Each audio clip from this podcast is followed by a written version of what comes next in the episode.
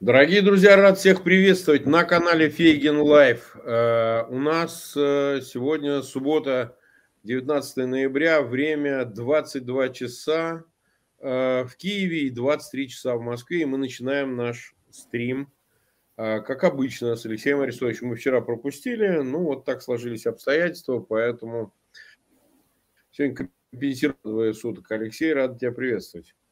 Добрый вечер. Да. Ну, сегодня день 269, вот, э, и мы начнем обсуждение с карты. Прежде чем мы ее покажем, я дополню, что э, нас смотрит около 70 тысяч, больше 16 тысяч поставили лайки. Большая просьба, пожалуйста, ко всем, кто присоединяется, присоединяется к нам не сразу, пожалуйста, ссылки на этот эфир размещайте сразу же в своих аккаунтах, в социальных сетях и группах. Обязательно ставьте лайки, это нам сильно поможет. Ну и, конечно, подписывайтесь на канал Фейгин Live. Вот, мы перевалили за 1 миллион 980 тысяч, остается совсем немного до двух. Ну и, соответственно, Алексей Арестович в описании к этому видео, пожалуйста, по ссылке его имени, подписывайтесь тоже на его канал, это тоже очень-очень важно. Ну что, Алексей, начнем тогда с ситуации на фронте. Начнем, как обычно, с южного направления, с Херсона. Когда Там особых изменений, да, особых изменений нет. Единственное изменение, впервые российская артиллерия открыла огонь по правому берегу с, да. с огня отступления. Э, не помню точную цифру, но погибли ранены гражданские люди. А они прямо по Херсону бьют? По городу? Нет, они били там в район, на правом берегу, скажем так. так. Поэтому, по правому берегу. Поэтому, ну, как это, открыли и сразу убили гражданских. Все, все как обычно. Другого ничего от них не ожидали. Э, вот. Наши, соответственно, лупят в ответ. И в отличие от них мы действуем планово по заранее разведанным целям имеем успехи. Причем некоторые успехи очень яркие, такие на полнеба. Снова били по Чеплынке, в частности, по аэродрому. И там э, детонация боекомплекта была такая яркая, да, ну, в принципе, по другим целям. Э, штабам, скоплением войск, складам. Такая типовая деятельность, но, но очень яркая для противника. Э, что касается Запорожья, гуляй-поле, там атака, атака захлебнулась, что называется, подскочили наши резервы и начали очень конкретно, в частности артиллерия, конкретно работать по тем, кто пытался наступать. Им сейчас там очень больно. И вперед они не продвигаются уже вторые сутки, третий, считай, с момента попытки. Вся остальная линия от Угледара до, до считайте, Кременной горит. Вот примерно в том же режиме, в котором она и горела. Э, это значит несколько атак в сутки на особо горячих участках типа Бахмута, Солидара. Э, ну, размер их два взвода рота, две роты. То есть это тактические действия, не несущие никакой серьезной угрозы и принципиального потенциала для изменения характера войны хотя бы на, на уровне там, региональном, оперативном. Вот. Что касается около фронтовой обстановки, то перебрасываются войска российские новые, как и на направление Луганское, то есть Кременная Сватова, так и э, на Донецкое направление. Пока их мало. В частности, вот эта переброска на Луганское направление, это около, около батальона, чуть больше батальона. Но в Луганск сейчас заехало достаточно большое количество российских военных, и количество увеличилось. Сказать трудно сколько, но не думаю, что это там море, море разливано, но тем не менее. Это мобилизованные. Да, это мобилизованные или восстановленные. То есть, когда костяк еще более-менее кадровый, но там в основном мобилизован и немножко заехали на Донецкое. Надо понимать, что это ну, батальоны, это даже не бригады по размеру. Э, есть место, где развернули пункт э, передовой команды, тыловой командный пункт 106-й десантной дивизии. Это на направлении, грубо говоря, там ближе к Луганску, луганское направление, но самих подразделений пока не видать. Они там в составе батальона топч, топчутся. То есть громко звучит дивизия, многие могут это прочитать где-то в СМИ или в телеграм-каналах, но реально надо понимать, что это не дивизия. Это штаб, штаб и там парочка батальонов в лучшем случае. Сейчас и это уже является солидным по размеру, солидной по размеру военной силы. Настолько поистерлась да, российская армия в этой войне, что два батальона считается ого каким прибытком сейчас. Ну, вот так без особых изменений. Так, с этим разобрались. Э, ну что же, тогда обсудим новости остальные. Есть mm. очень Интересные. Ну, вот ты видел, конечно, следишь за ситуацией вот э, с гибелью военнослужащих российских в Макеевке. Я напомню зрителям, что появилась видеозапись, на которой гибнут э, вроде около 12 человек. Да? Уже подсчитано, появилось несколько версий записи. Одна первая, из которой, по-моему, явно видно, мы сейчас ее покажем, что не все решили сдаваться. Выскочил из э, здания военнослужащий, начал, открыл огонь вот, но э, есть продолжение. Россия пытается в Организации Объединенных Наций, в, публично, безусловно, качать этот вопрос относительно всей этой ситуации. Поэтому давай мы сначала запись посмотрим, или сначала ты начнешь говорить? Можно запись, да, потом я Можно запись. Ну вот как э, то, что мы видим, вот э, все видели наверняка запись э, целиком, а мы покажем сейчас запись, которую, э, которая демонстрирует, что же там произошло. Но, во всяком случае, там все понятно. Мы попросим сейчас ее эту запись.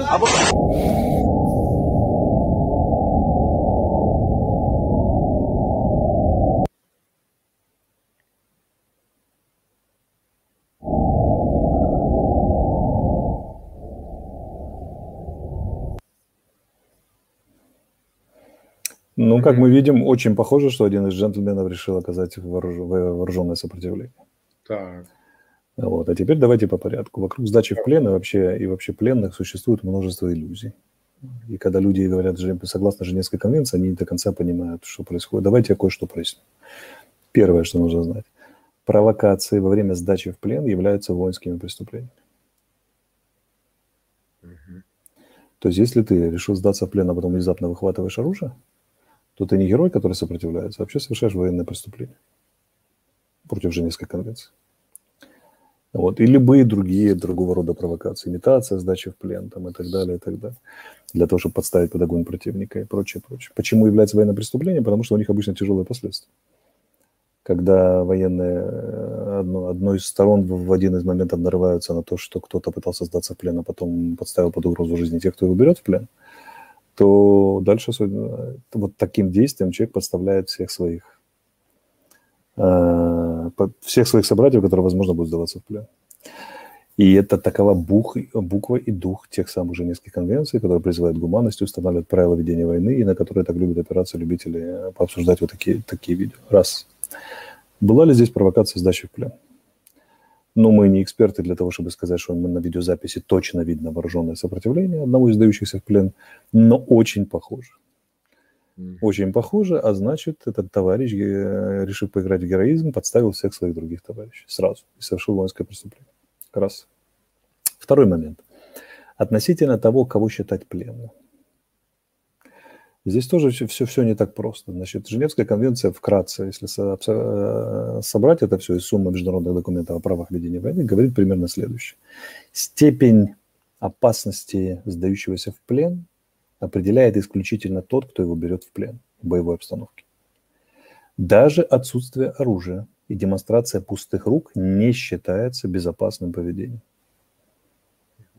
Может не считаться, и, короче говоря, субъективная сторона сдачи в плен исключительно на откуп того, кто берет в плен. И если он решил, что тот, кого он берет в плен или уже даже взял в плен, представляет опасность для него и для его товарищей, в этот момент на, на того, кто ведет себя агрессивно, перестают распространяться права кого?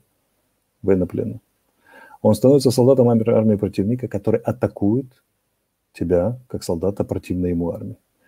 Со всеми подробностями, исходящими, вернее, последствиями, исходящими из этого.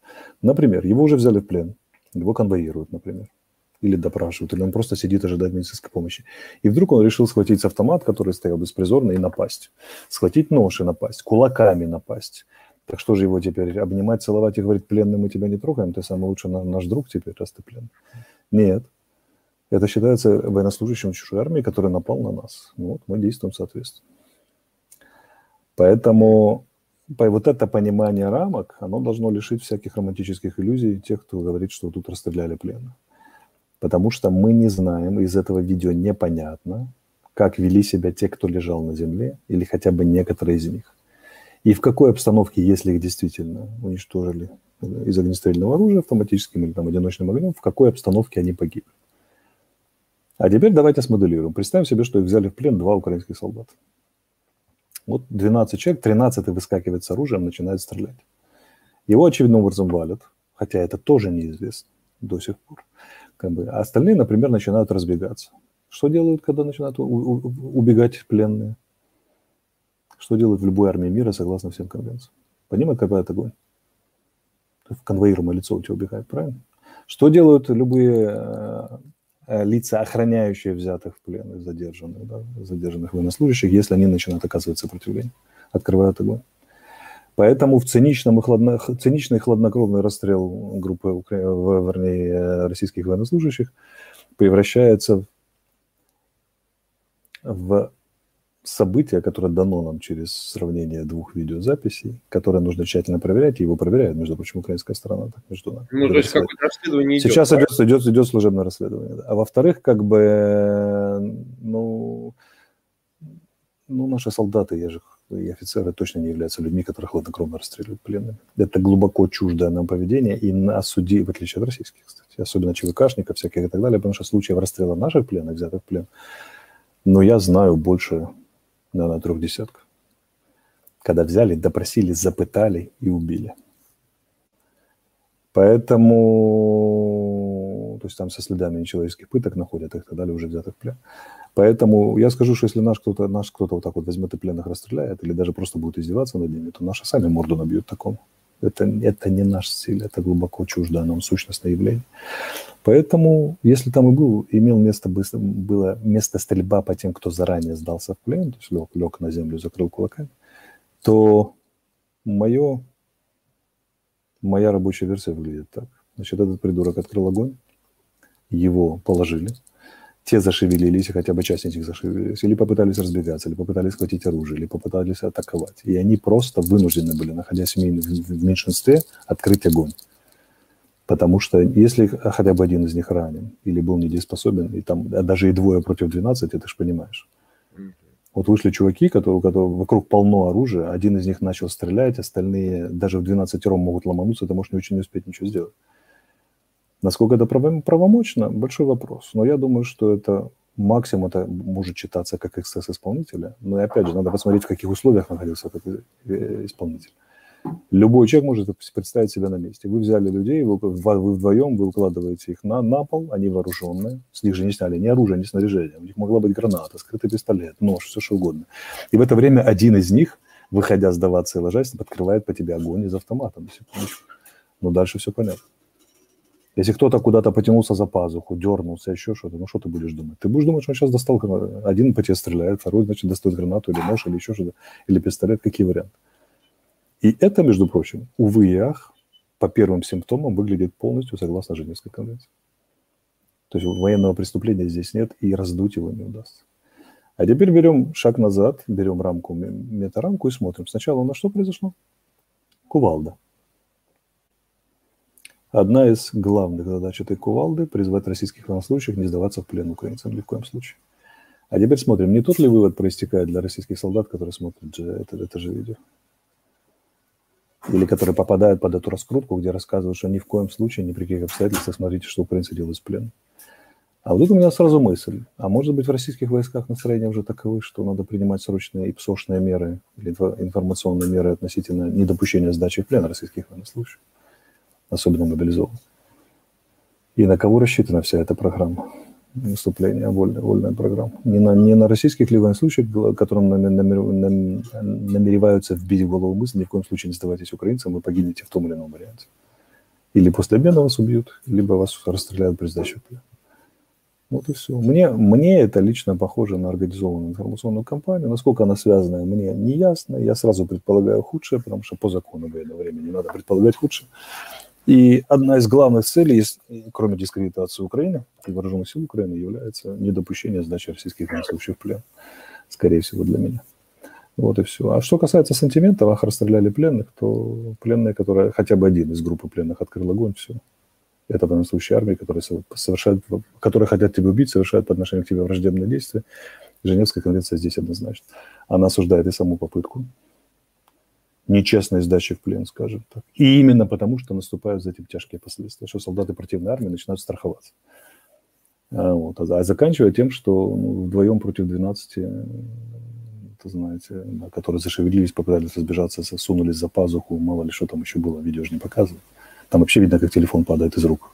Человеку понятно, что не, не до съемок становится, мягко говоря. А вот в такой обстановке ты будешь просто защищать свою жизнь и будешь абсолютно прав. И присягать. Мы же не знаем, куда побежать. Вот представьте себе, чтобы они убили этих двоих украинских солдат. И мы сразу имеем там, и даже двоих своих потеряли, троих. Мы имеем отделение солдат, которые снова похватали оружие и снова воюют. Против украинских солдат, которые, возможно, в соседних дворах обыск творят и так далее, и так далее. Мораль очень простая. Не надо было выбегать с оружием и героически стрелять. Все. Сдаетесь плен? Сдавайтесь. Оказывайте сопротивление, оказывайте до конца. Тут же как бы или так, или так.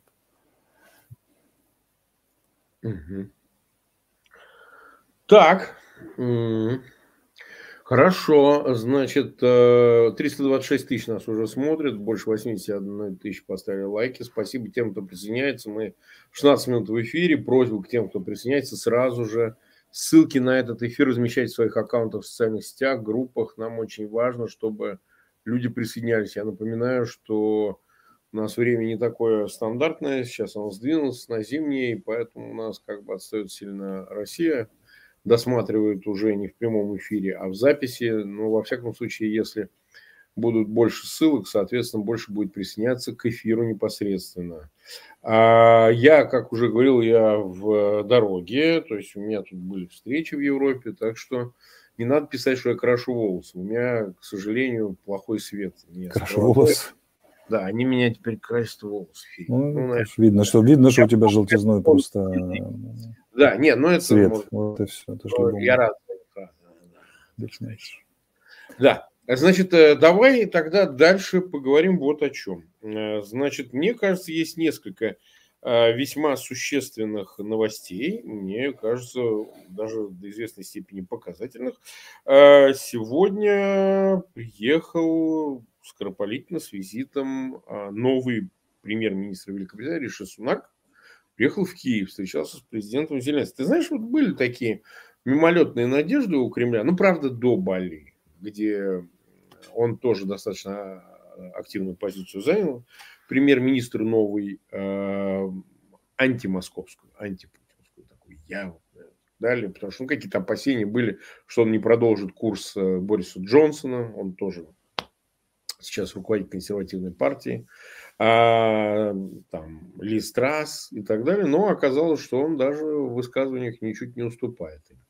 Вот, и более даже чем преемственный считает э, позицию Лондона по отношению к Украине. Вот. Я бы хотел, чтобы ты прокомментировал, какая здесь перспектива, потому что, ну, как бы ситуация непростая сейчас, честно скажем, непростая давление оказывается огромное на Киев. Вот в этой ситуации, так сказать, э, как, как, как этот визит трактовать? Потому что вот я тебе скажу такую, такое наблюдение, что после того, как начинался очередной виток принуждения к переговорам Киева, появлялся Борис Джонсон, и как-то это все расплавлялось. Я вот не, не знаю, ловил ты себя на этом или нет, но он многое прилагал усилий, чтобы вот эта значит, очередная какая-то попытка на очередной фазе она не увенчалась успехом. Так было с планом Драги, если ты помнишь, он сразу же прилетел а, после визита Макрона и Шольца вместе с премьер-министром Италии. Так и тут. Вот э, ты улавливаешь здесь какую-то более твердую поддержку, нежели со стороны Лондона, преемственную поддержку, нежели когда, значит, в предыдущие периоды тоже вот, были попытки уговорить Киев согласиться на какой-то мирный план. Что скажешь?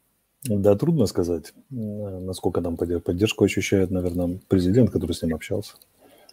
Э, дело в том, что дело в том, что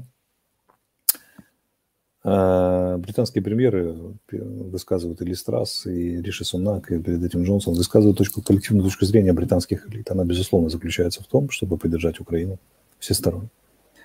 Британия один из самых верных союзников и последовательных Украины в данном случае, поэтому здесь, здесь мы меньше волнуемся. Он привез 100, 125 орудий. Ну, не привез, а решение о передаче малой зенитной артиллерии как раз для борьбы, борьбы с дронами, ну и там еще кое-что, для, которое помогает бороться. А, вот, то есть с, с подарками приехали, как обычно. Что касается уговоров на переговоры, ну, ну, у нас же все понятно. Мы многократно это обсуждали, я еще раз подытожу. Наверное, будем обсуждать еще.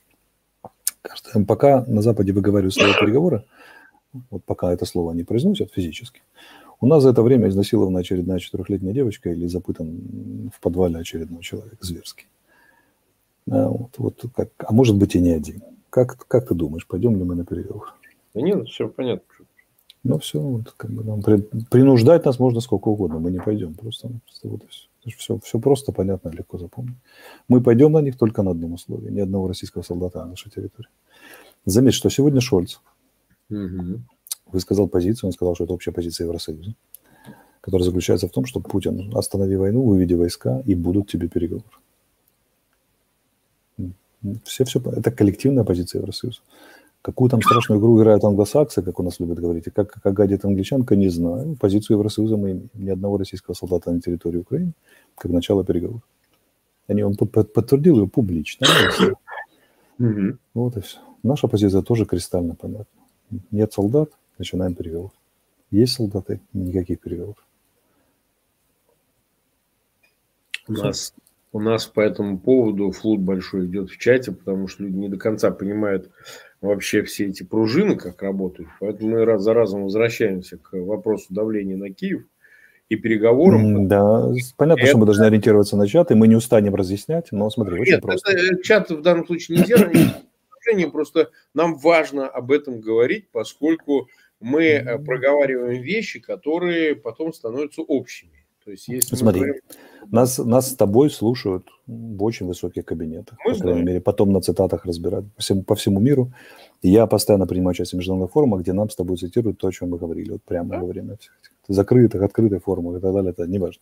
Так вот, почему люди такого уровня, что голова закружится.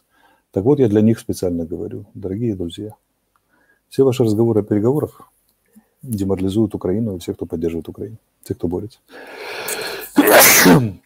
Правду говорю, мы ощущаем себя преданными каждый раз, когда вы произносите слово «переговор».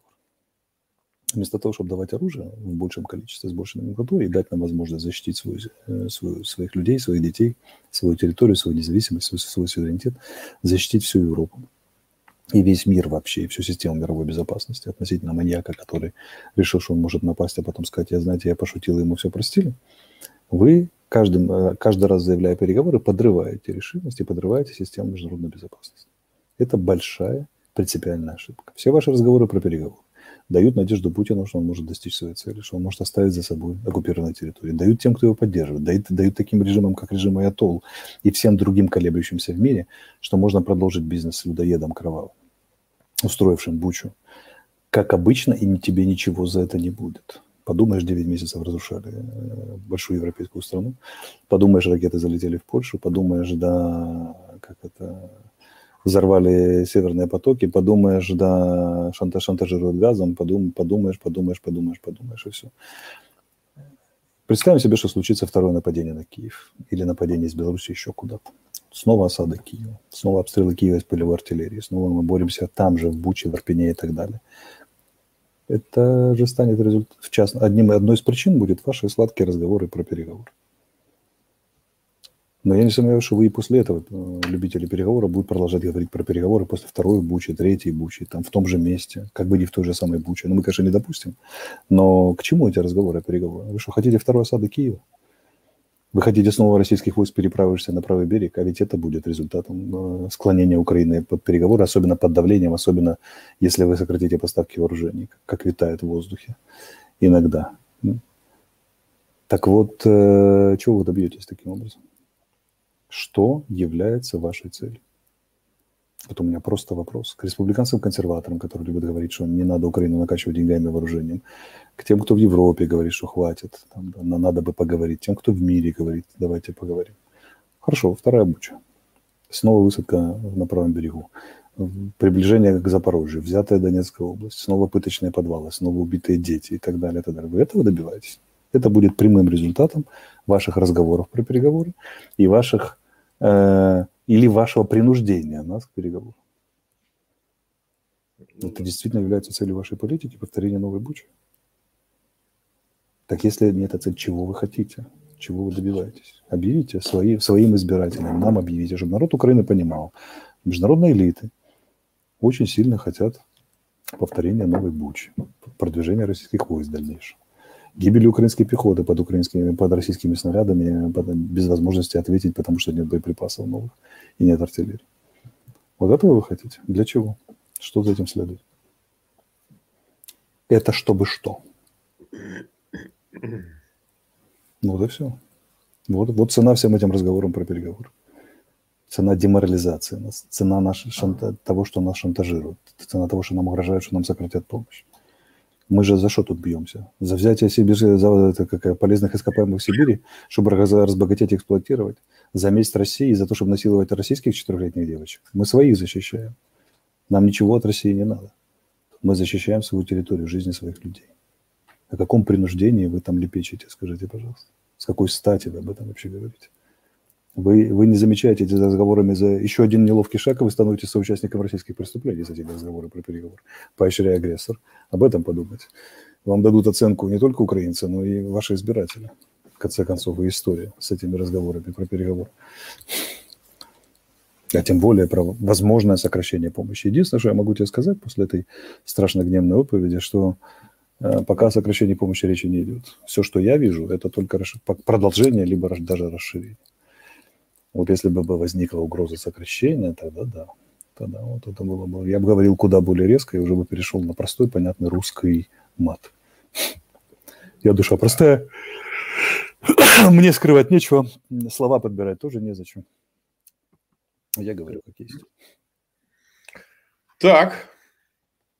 Ну что же, давайте немного разнообразим наш томный вечер субботний. И нам есть кем. Вот, я вам зачитаю.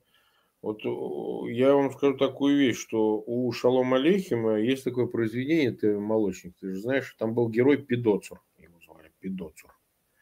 Вот я вам читаю. От киевского режима все сильно устали, заявил зампред Совбеза России Дмитрий Медведев Пидоцур. Пидоцур. В особенности, это его цитата, устали от невротика Зеленского, который постоянно нагнетает страсти, конючит, куксится и вымогает все новые и новые подачки деньгами и оружием, ведет себя как истеричный ребенок с проблемами в развитии, считает Медведев. Зеленскому переговоры не нужны по вполне очевидным шкурным причинам. Более того, они для него очень опасны, о чем уже приходилось говорить. Ведь если не признать реалии распада Украины, бессмысленно садиться за стол. А признаешь, у Кокоша, собственно, националисты, наверное, арестующие имеют в виду, которые находятся в связке с армейской верхушкой, и которых он боится до обморока Цукцванг. Тоже, слушай, он прям свой портрет описывает, но особенно в первой части. Вот про Куксица, конючит и подача. И националиста в связке с э, армейской верхушкой. То есть да. Сурави, Суровикин плюс Суровикин вместе с плюс, Пригожин. плюс Пригожин, да. А, да. Нет, ну, я, я просто к тому, что он же, он идиот, но он же выражает какую-то такую лапидарную форму, а, значит, э, отношения к ситуации. То есть он продолжает э, долбить свое. Но, в принципе, я хочу сказать, что, ну, видно, они запускают, потому что опять крутится вокруг все переговоров и принуждения и всего остального. Значит. О, вот так. Всем, всем, кто говорит про переговоры. И Педоцеру тоже. И Педоцеру в первую очередь. Видоцеру, он, он может, кстати, ему может понравиться. Так, теперь э, ты видел, что там на газопроводе в Ленинградской области взрыв. Я скажу так, приличный. Я вот смотрю видеокадры, это взрыв приличный. Э, пожарное тушство возгорание на газозаправочной станции. Ну, давай так вот э, а по этому поводу поговорим. Ну, война это обоюдная штука, да? Э, Патрушев э, проводил какое-то совещание, то ли в Орле, то ли в Смоленске, боюсь соврать, и говорил о том, что действуют группы на территории Российской Федерации, украинские, ну, такие ДРГ и так далее. Мы видели, как э, кадры, видео, как эти вертолеты взрывали в Обскове где-то, да? Вот, да. Про который ты рассказывал. Ну, ты мне, в принципе, вот нам всем можешь сказать, что, ну, я не говорю, что конкретно это, но, в принципе, такие такие группы действуют на территории Российской Федерации? Так кто его знает? Мы не атакуем территорию Российской Федерации, но группы курящих появляются то там, то там и все время в опасной близости, близости к стратегическим объектам или особо важным объектам, инфраструктурным и военным. Это занимательная география. Я бы на месте российского руководства задумался, что игра на уничтожение инфраструктуры – это игра, в которой можно играть вдвоем. Очень обоюдоострая, кстати.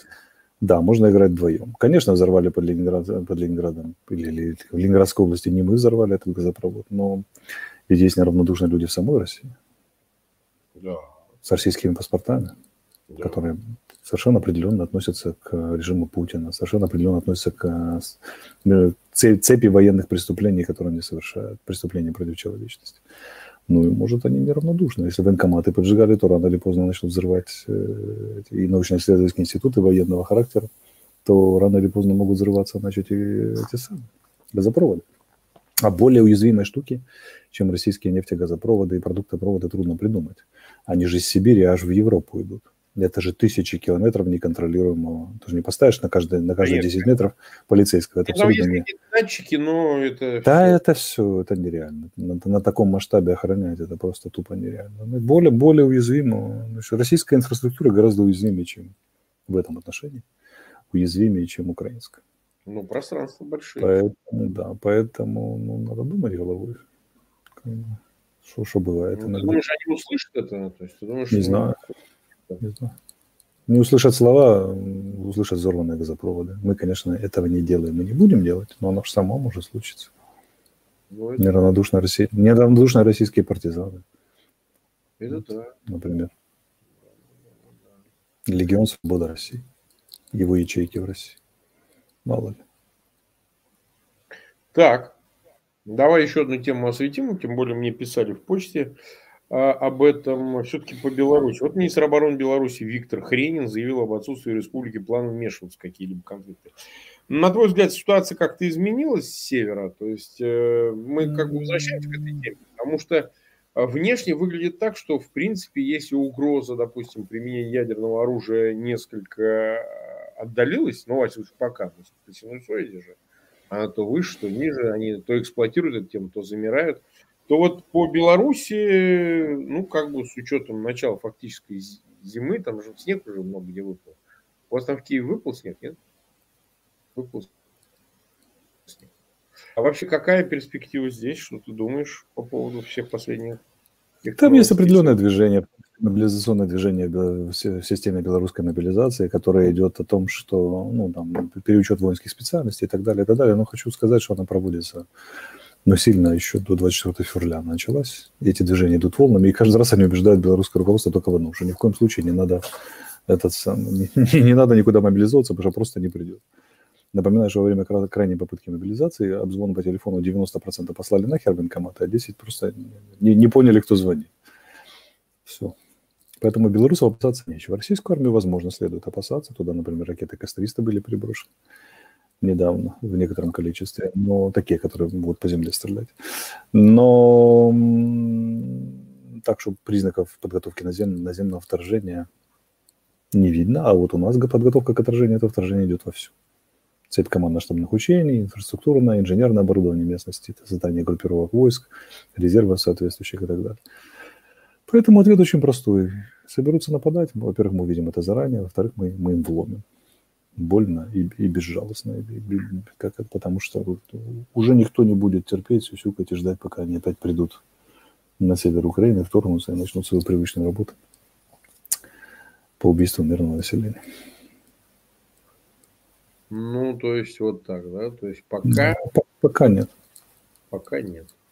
Так, нас 388 э, тысяч смотрит, больше 112 поставил лайки. У меня просьба ко всем, кто присоединился и в субботу, такой день, в общем, выходной все-таки ставить лайки и так далее. Давай вот какую еще тему затронем, потому что она так или иначе обсуждается, имеет значение. Но все-таки вот э, удары по критической инфраструктуре, насколько они ощутимы вот э, и в Киеве? В ну, достаточно ощутимо достаточно свет включает. Включают свет, да, да, да. А Света что нет. Со всем остальным какая Нет, теп- тепло более-менее пока и так далее. Но тоже это все. Где отключают, где не отключают. Это все скачущие графики, скажем. То же самое вода. Есть же разные дома. Есть дома, в которых тепло и свет, э, вернее, тепло и вода непосредственно завязаны на свет. Есть где раздельная система. Тут не угадаешь, кому, кто, кому как. Но есть места и районы, где по 12 часов нет света в сутки. Такое. Ну вот э, они же явно хотят использовать э, это средство давления на то, чтобы эм, э, добиться от переговоров.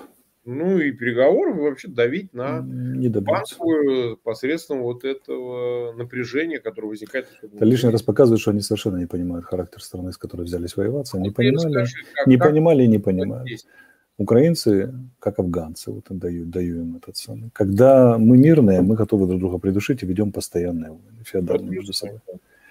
Да, когда приходит внешний враг, мы немедленно объединяемся, немедленно, и начинаем дружненько его мочить. И чем э, хуже у нас дела, тем больше мы объединены. Потом, когда дела легче становятся, опять, опять грязня начинается часто. Но, но чем больше угроза, тем больше. Большего идиотизма, чем попытка принудить власть через, к переговорам с Россией, то есть прогнуться после двух Минсков, чем угрожать народу, этот самый невозможно себе придумать.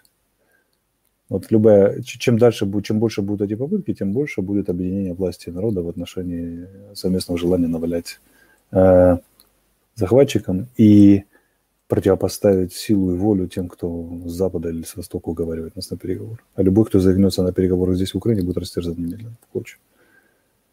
Mm-hmm. У, нас здесь, у нас здесь все очень быстро и четко. Любой политик, который сейчас скажет про переговоры, похоронил себя навсегда. И не, и, и, не, и не только политически. Время-то военное.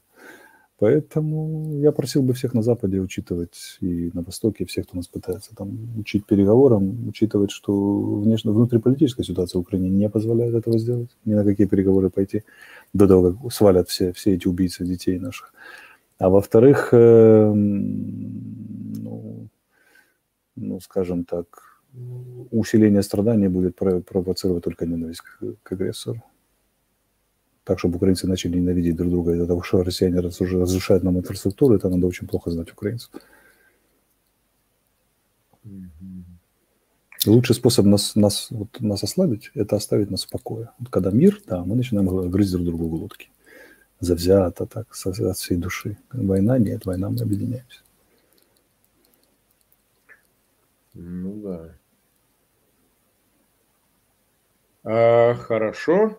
А, смотри, еще новости. Европарламент подготовил резолюцию по признанию России террористическим государством, намерен да. провести голосование по ней на сессии в Страсбурге 23 ноября, сообщил на брифинге пресс-секретарь Европарламента Дольфин Колор. Это Европарламент, потому что многие путают с ПАСЕ, это не ПАСЕ, это не парламентская ассамблея Совета Европы, это именно Европарламент, то есть орган представительной власти ЕС. А вообще, вот если такой президент, ну, они, понятно, рекомендательный характер носят их резолюции, но все-таки это... Так а что? Они принимают, а мы потом говорим, а как вы что, хотите требовать от нас переговоров с террористами? Что, с ума ну сошли? Ну, ну все очень четко. Мне, мне очень нравится. Быстрее бы эта резолюция. Угу. Ну, ты считаешь, заметь, заметь. 23 уже. Парадоксальнейшим образом Европа сейчас ведет куда более трезвую, прагматичную, цельную политику, логичную, да. Да, реалистичную, чем, чем Соединенные Штаты и, там, и примкнувшие к ним. Хотя всегда было, всегда, всегда было наоборот. Да. Они, дают, они называют вещи своими именами. Террористы и есть террористы. Они поддерживают нашу позицию целиком, сегодняшнее заявление Шульца и так далее, и так далее. Ну, вот, вот вам, пожалуйста. Вековечная ситуация, когда Европа типа слабенькая, годится только на музей, давно прогнулись под Путина, как-то начинает стремительно меняться в отношении того, что как бы кто, кто тут еще крепче поддерживает Украину и жестче настроен к Путину, Европа или ну, наши любимые Соединенные Штаты, которые нет-нет, да и ляпнут что-нибудь про переговоры. Но вот заметьте, это ведь вот и позиция, о чем мы с тобой не раз обсуждали, именно европейской бюрократии, которую mm-hmm. уж последними словами что да, она вот мешает национальным а, правительствам, то ограничения какие-то, то, значит, вводит какие-то а, обязательства, которые обременяют, так сказать, занимается не пойми чем и так далее. А выяснилось, что в момент войны как раз она является... Да, это реальных, во время реальных испытаний. Да. Во время реальных испытаний. Да, Пожалуйста. Да, Вот. Четкая, четкие оценки, чего редко дождешься от политика. Да, потому что им же надо избирателями отвечать. Четкая позиция, да. Вещи называются своими именами, да. Конкретная практическая помощь. Что там еще? Ну, прекрасно. Тут у меня начинает определенное сомнение последние три недели вызывать позиция так называемых наших англосаксонских друзей больше, чем европейцев. С европейцами все просто понятно и конкретно. Кто бы мог ожидать? Немцы и французы, да? особенно немцы. Немцы драматически изменились к лучшему, скажем так, в сторону реалистичности. Вот вам, пожалуйста. Так, мы уже 40 минут в эфире, почти 400 тысяч нас смотрят. 128 тысяч поставили свои лайки. Я напоминаю, надо подписываться на канал Фейгин Live и на канал Алексея Арестович. почти постудился, вы же видите. А, но мы сейчас про него поговорим, про Арестовича. Ты знаешь, что мы тебе будем сейчас говорить? Да, давайте, это интересно. Давайте. А в студию фотографию моста Арестовича, пожалуйста. Сейчас мы увидим вот, а, вот да, да. репортаж немецкого телеканала, снятого в бывшем расположении российских войск Чернобаевске. Ну ладно, Зеленская планета арестует Чапа. Ты что за Чапа такая? Чапа это чмоня. Такой, То типа... есть это чмоня. Ну, я знаю, что чмоня, да, да, да, но, да, но да. просто так не говорят уже давно. Ну, это кто-то очень из глубинки такой, знаешь, такой жар, жаргу. Да, это надо спросить, надо спросить э, этих самых спросить филологов российских или там, где, где еще так говорят, да, специалистов, социальных специалистов. Ну, тогда мы поймем, ну, можно по, по подразделению установить, откуда набрали. Тут другое. Тут важно, что это место, по которому не менее 30 раз наносили удары, очень успешный удар российской, украинской стороны. Ну и ты постоянно это комментировал, это же от тебя. Я это комментировал, да. И вот они, они, они, они, выделяют, они выделяют двух главных злодеев. То есть кто им больше всего молит, Зеленский и Арестович. А у меня теперь следующий вопрос. Те люди, которые, их очень мало, но есть такие, которые говорят, что ну что там трендят Фейгин с Арестовичем, это бесполезно. Как прокомментируете эту стеночку? Это бесполез... нет, бесполезно? Нормально заходит. Ну, все. Двух главных врагов обозначили российские солдаты. Это не пропагандисты, это не политики. Это люди, которые сидят под обстрелами и пишут то, что у них на сердце, на душе. Понимаешь, да? Они же не, не пропагандой тут занимались, они для себя это написали. Это какой-нибудь вход в убежище или в штаб. И они себе что? Ну, что Морально поддерживающие надписи написали. Вот и все. Они атакуют двух людей, которые больше всего беспокоят. Вот это свидетельство определенной эффективности нашей с тобой работы, мне кажется. Ну, видимо так, видимо так. Ну, мы убеждать не будем, но просто на слово пусть поверят, так сказать. Дальше будет хуже. А, ну что же, тогда мы уже 40, э, почти 3 минуты в эфире. А, завтра же, завтра воскресенье, правильно? Э, Марк, все ситуативно. Я, давай к обеду я буду говорить да или нет. Обед, я, сейчас, я да. Бразилец сейчас и трудно сказать. Я для зрителей, что вы, пожалуйста, следите за анонсами в социальных ну, Марка сетях. на странице, да. Да, да, да, там в, как бы Фейгин Live, и, соответственно, мы будем обозначать, что получается, поскольку действительно Алексей Арестович сейчас в разъездах, я тоже вот а еще день-два буду в таких разъездах, но в любом случае мы, конечно, будем оповещать о всех новых эфирах заранее. Не преминьте воспользоваться возможностью, чтобы узнавать об этом, подписаться на канал Фейгин Live и на канал Алексея Арестовича, писать к этому видео, и тогда вы точно не пропустите поставить колокольчик, что-нибудь такое, какое-то напоминание. Вот, я благодарю всех зрителей, что вы сегодня потратили вечер с нами. Обязательно а, рассылайте. Нам очень важно, чтобы российские зрители, особенно те, кто родственники мобилизованных, это делали, поскольку лучше они все это узнают до того, как они окажутся на передовой, где уже поздно, честно говоря, уже, так сказать, уже бесполезно что-либо делать, если потенциально мобилизованные или еще пока находящиеся в расположении частей на территории Российской Федерации, может, у них смартфоны есть, пусть они посмотрят это все, пересылайте им наши выпуски. Это будет очень-очень полезно, возможно, кому-то спасет жизнь. Алексей, благодарим тебя, ждем тогда Спасибо. твоей завтра до обеда. Спасибо, да, сообщу обязательно, когда да. буду понимать, где, где я езжу и что, и что